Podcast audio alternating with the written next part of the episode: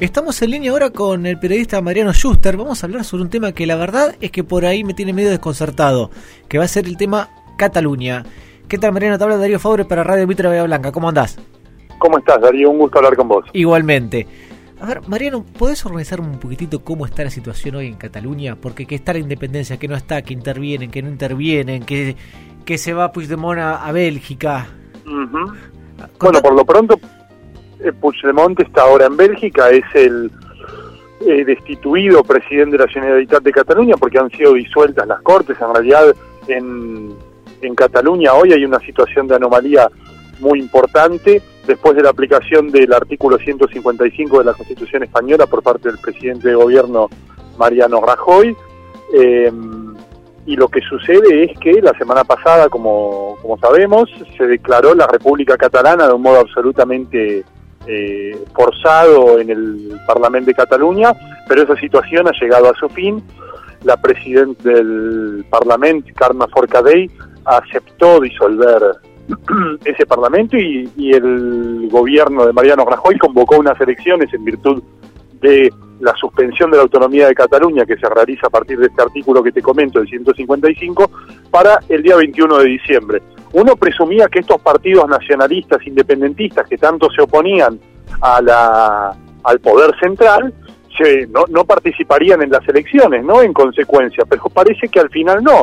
Puigdemont anuncia desde Bélgica que participarán en las elecciones, Oriol Junqueras de Esquerra Republicana hace lo propio, las CUP, las candidaturas de Unidad Popular parece que harán lo mismo, así que es una situación realmente muy anómala y muy compleja la que se vive hoy en Cataluña. Ahora, ¿Para qué fue eh, la declaración de la independencia cuando, por lo menos en, mi ignorancia política, se sabía que eso, digamos, en, el plano práctico no iba a tener ningún tipo de, consecuencia? Porque para tener una independencia realmente se necesitan una estructura mucho más importante, con, decisiones mucho más importantes que solamente declararon el Parlamento. ¿A, qué se debió esa declaración de independencia y, si fue algo formal o nada? a que habían forzado un proceso que ya no podían detener y, que y, sobre todo un proceso circense, es decir, este proceso de independencia tiene características más circenses que políticas en un punto. Eh, nosotros tenemos que pensar que los nacionalistas catalanes llegaron a un punto de no retorno. Esta situación de Puigdemont en Bélgica es verdaderamente una vergüenza. Es decir, toda una serie de ah, acciones consecutivas que llevaron a este, yo creo que esto va a ser el principio del fin.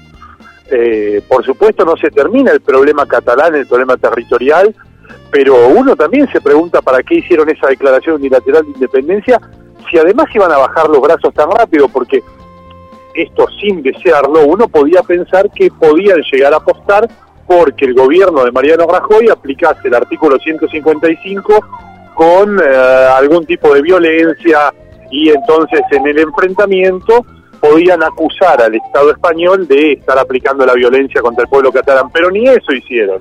Es decir, dado que eh, Rajoy fue bastante proporcional para, digamos, en general, yo soy muy crítico de Rajoy, me parece que actuó bastante proporcionalmente hasta ahora con sus herramientas, eh, y esto no les habilitó a ese discurso. Entonces, eh, hoy esto es un circo. Habló Puigdemont desde la sede de los del nacionalismo flamenco en Bélgica. Además está generando hasta un problema en la coalición belga de gobierno. me imagino, me imagino, porque ahí debe haber también eh, ideas contrapuestas en, en la misma Bélgica.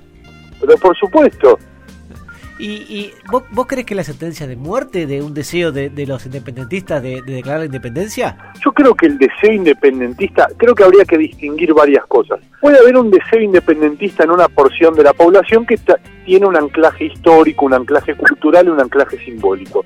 Después hay un deseo independentista que tiene más que ver con este último proceso que se ha generado desde el año 2010 por la sentencia del Tribunal Constitucional tumbando el Estatuto de Cataluña aprobado por José Luis Rodríguez Zapatero y en la Generalitat de Cataluña, entonces a cargo de Pascual Margay. Eh, y me parece que ese es otro proceso. Es decir, una cosa es el independentismo histórico que puede tener un núcleo duro, pero otra cosa es aquellos que con mayores competencias y con, digamos, la aceptación del carácter singular de Cataluña dentro de España quedarían conformes dentro de la nación. Entonces, me parece que eso yo lo matizaría. Yo no creo que el independentismo sea un bloque único. No hablo de partidos, hablo de la sensibilidad social independentista. Sí, correcto, correcto. ¿Y, cómo ve las elecciones ahora que las que vienen con estos partidos que, que se van a presentar? ¿Lo ve con algún tipo de posibilidad de ganar? Y llegado el caso, ¿cómo es la consecuencia el día siguiente? Bueno, vamos a ver cómo se conforman las, las alianzas, porque eh, vos sabés que es un sistema parlamentario, la mayor parte de los partidos va solo para luego hacer alianzas parlamentarias en el, en el, en el Congreso, en el Parlamento. Ahora, eh, lo que uno prevé, más allá de los resultados que hoy por hoy no los podemos saber, es aventurado dar números. Es muy reciente. Es que puede haber un bloque, como siempre, un bloque independentista y un bloque, este, un bloque no independentista. Ahora, eh, ¿quién va a capitalizar eso? Es lo que hay que ver en estos días y ahí va a tener mucho que ver cómo actuó cada fuerza política. Por ejemplo, cómo se va a colocar Podemos, que ya eh, está planteando que su secretario general de Podem Cataluña no representa claramente las posiciones del partido porque es demasiado independentista. Sin embargo, Pablo Iglesias estuvo coqueteando con posiciones muy extrañas hasta hace unas horas. Es decir, lo que pasa es que él creía, por ejemplo, que el 155 se iba a aplicar de una manera atroz y no fue así. Hay que ver qué logra hacer el Partido Socialista, que desde el principio para mí es el que mejor se paró en la crisis, planteando um, una reforma de la Constitución, el carácter de la singularidad de Cataluña, el reconocimiento de España como una nación de naciones. hay que ver qué pasa con el Partido Popular y sobre todo también con Ciudadanos, una fuerza que nace en Cataluña y que nace con una impronta fuertemente antinacionalista. Eh, por lo tanto, yo diría que hay que esperar. Y la verdad que el espectáculo que está dando Puigdemont, yo creo que convencerá a algunos no, a algunos independentistas de por lo menos no elegir a partidos como el Partido Democrático Europeo de Cataluña. Sí, sí, sin lugar a duda.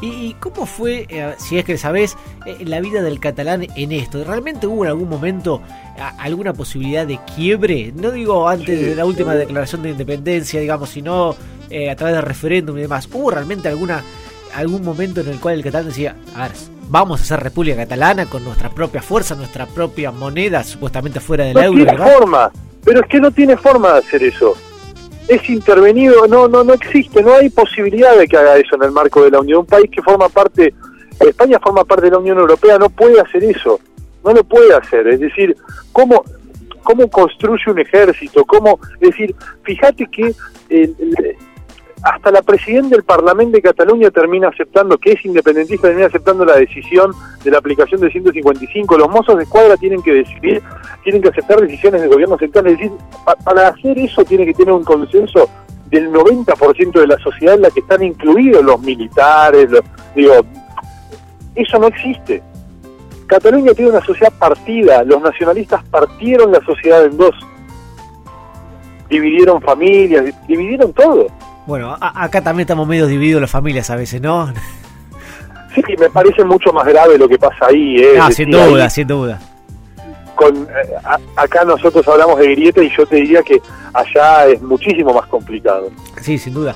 Pero un, poco eh, la pregunta, y vos me la respondiste, es eso, porque a ver, eh, de un deseo a hacer una propia república con su ejército, con su moneda, con con, con todo me parece que hay un abismo y, desde el momento del referéndum los mismos catalanes que fueron eh, a votar al referéndum no sé si le dimensionaron el día después de una posible independencia. Bueno, es que la gente se olvida que las cosas salen plata. Lamentablemente digo, me parece que esto es así. Tener un ejército, ahora si lo que querían era una independencia simbólica, eh, bueno, maravilloso. Ahora yo lo que veo es que se empezaron a ir las empresas, pero no a las grandes empresas nada más.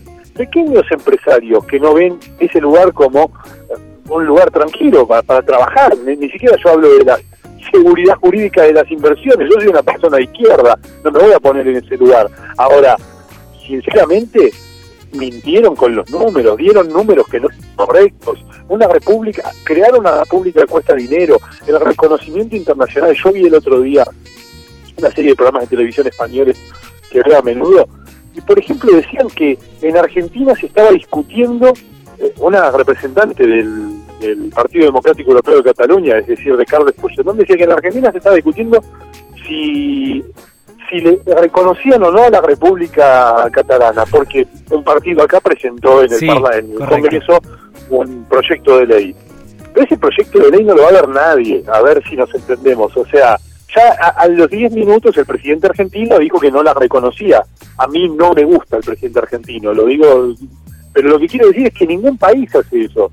No sé, quizás lo reconoce alguien, pero parece ridículo. Encima pusieron como ejemplo Argentina, porque hay tan pocos países en los que se presentaron requerimientos legales de reconocimiento que tuvo que poner como ejemplo al nuestro. Sí, quizás. Y, después decía, no, porque hablamos con el, el, canciller esloveno y estamos en negociaciones. Digo, lo que se tienen que reconocer son Alemania, Francia. No se pueden desconocer los factores de poder a la hora de hacer política. Vos, que, eh, vos sabés que me hiciste acordar eh, a la independencia argentina y cómo a veces los próceres de aquel momento trataban, forzaban de que las principales potencias no, no reconozcan independiente de España. Pero claro. Eh, ¿Vos considerás que, el, que el tema económico y, el, y la presión que hicieron algunas empresas chicas o grandes fueron un papel decisivo? Yo creo que ya a esta altura ya nada jugaba un papel decisivo. Creo que el punto fundamental era para los independentistas que Puigdemont declarara la República y se quedara ahí. Ahora sí que yo no sé cómo va a continuar el independentismo. Eh, creo que eran más gestos simbólicos que de otro tipo. Um, para los no independentistas sí, el tema de las empresas era importante porque estaba demostrando la inviabilidad del proyecto nacionalista. Pero para los independentistas en un principio me parece que no, aunque por supuesto ellos siempre plantearon que independencia llegaba al paraíso terrenal, la Arcadia feliz que siempre buscaron, en la cual Cataluña iba a ser maravillosa y lo que se encuentran es que en el medio del proceso una serie de empresas ya deciden irse.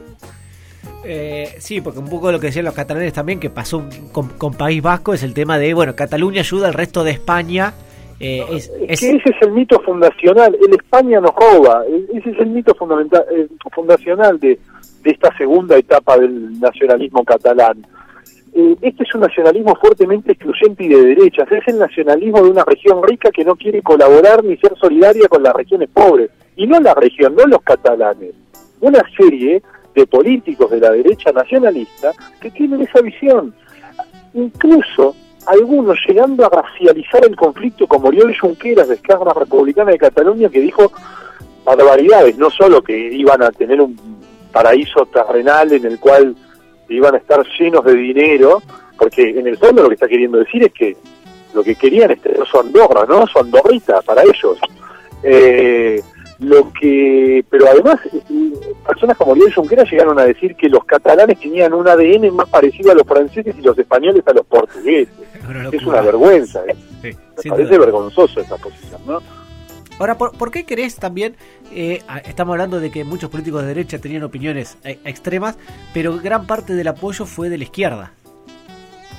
Bueno, yo no creo que parte gran parte del apoyo haya sido de la izquierda, no en Cataluña sí en el resto del mundo, donde la izquierda no entiende absolutamente nada de lo que es este proceso dirigido por una derecha nacionalista. quizá, pero en Cataluña, me corrijo, entonces. exceptuando las CUP, que son las candidaturas de unidad popular, que son un grupo, digamos, un grupo político de posiciones anticapitalistas, eh, no son fuerzas políticas de izquierda. No. Excepto que consideramos que Izquierda Republicana es una fuerza de izquierda. Yo no la considero como tal. Pero podría considerarse, en su momento lo fue. Eh, lo que quiero decir es, quienes lideran este proceso, para mí claramente son de derecha, Puigdemont pertenece a un partido netamente de derecha, ha aplicado más recortes casi que Mariano Rajoy en España, y eso que es difícil igualar a Mariano Rajoy. ¿eh? no, por ahí, eh, y, eh, corrijo mi, mi, mi, comentario y por ahí mi ignorancia al comienzo de la nota, por ahí eh, muchos políticos de izquierda de nuestro país, por ejemplo, fueron los primeros. Ah, sí. Sí, entonces por ahí, digamos, esa analogía que le dice quizás incorrecta. Ah, sí, porque creen que esto tiene algo que ver con la clase obrera, pero porque no han entendido el conflicto. Pero si eh, no alcanza con ver cómo se vota en el corredor rojo de Barcelona, que es un corredor obrero, vota antinacionalista. Es que no conocen ni siquiera las condiciones de la clase trabajadora. Entonces hablan desde una cuestión simbólica, están buscando a ver con qué nos emocionamos hoy. Nos emociona la lucha del pueblo catalán. Llegaron a compararla, la verdad que yo me molesto porque soy una persona de izquierda, además tengo muchos conocidos compañeros y muchos amigos que están apoyando esto, a mí me parece un tendencial, pero bueno, cada cual tiene su posición muy respetable. Digo, a mí defender el nacionalismo nunca me pareció de izquierda, por empezar. Y, no creo en la, en la idea del nacionalismo de los trabajadores enfrentado al nacionalismo del, de, los ricos, ni de la burguesía, ni de nada. El nacionalismo es nacionalismo. Eh, Ahora, siempre se fundamenta en una posición chauvinista. Vos sabés que me quedó una frase que vos dijiste que es independentismo simbólico y me quedé con esa frase. ¿Qué significa que algunos buscaban el independentismo simbólico? No, creo que buscaban una simbología. Hay gente progresista, digamos, o de izquierda, que tiene la propensión a em, al deseo más que a la realidad en algunas ocasiones, que a mí no me parece mal, me parece que la utopía, el deseo es muy importante para, para, para un pensamiento progresista. Ahora, creo que en la necesidad de ver simbologías en la calle, de ver actividad social, de ver movimientos, uno puede terminar comprando cosas bastante complicadas. Y en este caso yo creo que se compró algo muy complicado. Digo, vuelvo a decir, en los lugares tradicionales del voto obrero y de izquierda, sobre todo, por ejemplo, en ciudades como Barcelona, el independentismo no gana. Me parece que una fuerza de izquierda lo que tiene que analizar, entre otras cosas, es la composición del voto, ¿no? ¿Y, cómo, Las principales centrales sindicales representativas de la clase trabajadora no son independentistas. Cosa que para mí es muy importante lo que decís porque yo tenía la idea de lo contrario y, te agradezco realmente porque nada, tenía la idea de que justamente esos, esos sectores eh, apoyaban el independentismo. Es que hay durante estos días, pero no fueron huelgas directamente convocadas por la representación de la clase trabajadora, fueron huelgas ciudadanas, digamos, por ponerlo de algún, en algún sentido. Los ciudadanos independentistas pararon sus actividades. En algunos casos, algunas secciones de sindicatos nacionales en Cataluña apoyaron pero eso no significa que los sindicatos estén enrolados en eso. Está clarísimo, sí, sí, sí. algunos segmentos determinados. ¿Y cómo claro, exacto. ¿Y cómo consideras que hubiese sido, a ver, obviamente a tu parecer, em, eh, a ver, llegar a un buen puerto a través de este independentismo simbólico? ¿Cómo, ¿Cómo hubiese sido el camino y no el camino que tomaron, que lo que vos dijiste también en un momento de la nota, que fue un camino sin retorno y que terminó como está terminando? Esto para mí tenía que ser una, digamos, una demostración de fuerza del independentismo catalán para forzar un referéndum pactado a, la, canadiense o a la escocesa, eh, algo que igual Rajoy no iba a querer hacer, o la apertura de la Constitución para hacer una serie de reformas que tuvieran en cuenta la singularidad de Cataluña. Nunca dieron marcha atrás, cayeron en la ilegalidad del referéndum de, del día primero de octubre, luego siguieron de ilegalidad en ilegalidad, declararon una independencia ridícula que dejaron en suspenso y luego declararon la independencia y al otro día se jugó el presidente. Es decir, nada de lo que hicieron me parece que era lo que tenían que hacer, ¿no? Si querían forzar algo. Eh, a ver, era como dijiste también, y yo tu misma palabra, era demencial. De un día para el otro que se aplica 155, que se declara independencia, que se va Rajoy, eh, Rajoy eh, Puigdemont a, a Bélgica, eh, y a veces lo que no estamos tan en el tema, no, nada, no entendíamos nada. Y seguimos sin entender muchas veces. Es que sinceramente yo creo que este hombre Puigdemont no está muy bien, digamos, o sea, ha demostrado ya un nivel de, delirio, digo, esto no es de que lo hace cualquier líder esto lo hace alguien como él, me parece. Este, la verdad es que sí, ha precipitado los acontecimientos a tal nivel que resulta imposible juzgarlos de manera de una manera racional, concienzuda. ¿Y cómo consideras que son los, eh, se vienen las próximas semanas en, en Cataluña? No, en las próximas semanas básicamente vamos a estar ya en pleno proceso de pensar la campaña electoral y por supuesto de negociaciones políticas. O sea, si va a haber elecciones el 21 de diciembre, lo que se tiene que, ver ahora es partidos políticos aceptando la legalidad, haciendo campaña, con clivajes que van a ser independencia sí, independencia no, pero también van a ser izquierda y derecha, como es tradicional en, en España y en Cataluña también, por supuesto, y espero que se calmen las aguas sobre todo. Está muy bien. Mariano, te queremos agradecer muchísimo. Gracias a mí personalmente por, desasnarme y, seguramente a muchos de, los oyentes que, tenemos en la radio, nada, le has clarificado el, el, aspecto Cataluña. Así que muchísimas gracias, ¿eh? No, muchas gracias a ustedes, que estén muy bien. Gracias por llamar. Un abrazo grande.